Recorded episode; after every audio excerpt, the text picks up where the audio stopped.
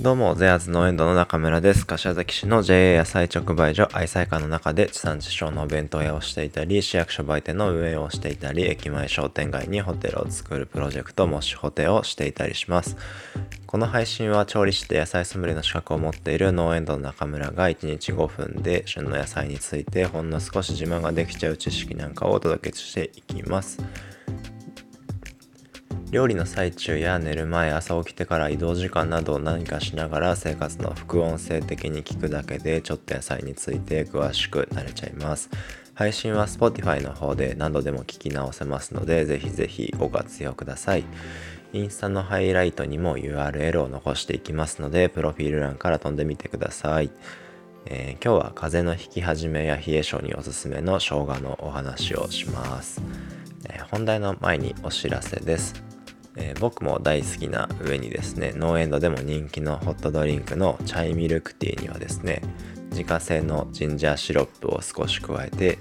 体のポカポカのねこう巡りがですね長持ちするようにしています。今日は本題に合わせて商品紹介をしてみました、えー、そんなこんなで本題です。今日は生姜のご紹介をしていきます。えー、どうですかね？あの生姜ってご家庭ではどのくらい登場するもんなんですかね？あの何ていうのかな？便利なものもねたくさん増えたのでなかなかねこう塊でというか生のね頃で買うことも減ったんじゃないかなとは思いますが、えー、一度切ったもののね保存方法もねお伝えするので是非ですねその生のね頃のものをね買ってもらいたいなと思います。えー、一度切ったものの保存方法としてはですね僕の参考書ではですね2パターンありました、えー、まあ、大きくは一緒ですが2パターンです。1つは、えー、タッパに入れてかぶるくらいの水ですね。水道水を入れて保存する。冷蔵庫で保存する、えこれは水がね傷んでしまうので水はこまめに変えてあげてください、え2つ目はですね水替えの必要なしです、タッパに入れてかぶるくらい注ぐところは同じですが注ぐものがね、えー、焼酎とかアルコールでした、え焼酎を注いで保存するとまあ、使う時にはですね焼酎臭くなく、えー、生姜の香りをね保ったまま使えるそうです、えー、加熱調理にね使うことがまあ多いかなとは思うので、うん、あの焼酎作戦もね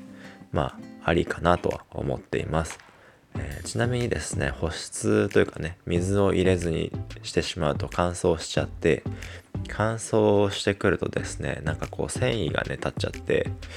あんまりこうね美味しさも落ちちゃうのでみずみずしさがねこう落ちちゃうので一度切った生姜は今言った保存方法をぜひお試ししてください、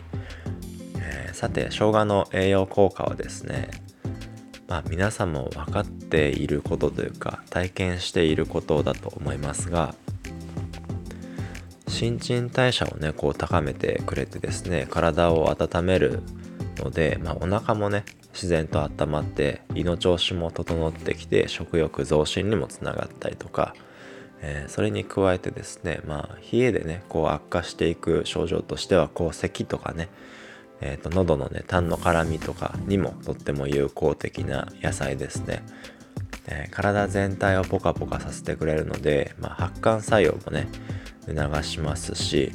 利尿作用とかもね、えー、促しますのでこの時期ねこうむくみとかが気になる方にもおすすめです、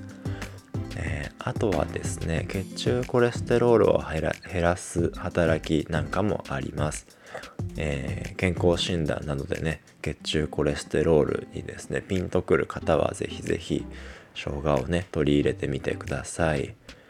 えー、そうですね。調理の時はですねまあ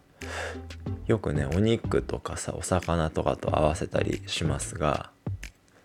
ね、下味に生姜を入れてとか一緒にねお魚煮込む時にちょっと入れてとかやりますけど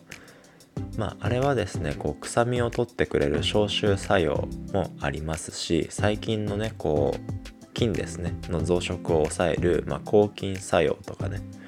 あとはこう酸化腐敗の原因の一つでもある酸化をね抑える抗酸化作用もやっぱり生姜はね高くなってるので、まあ、そういったところから使っています。ただですねこのことからまあ体の中にね取り入れてもですね、まあ、老化とかね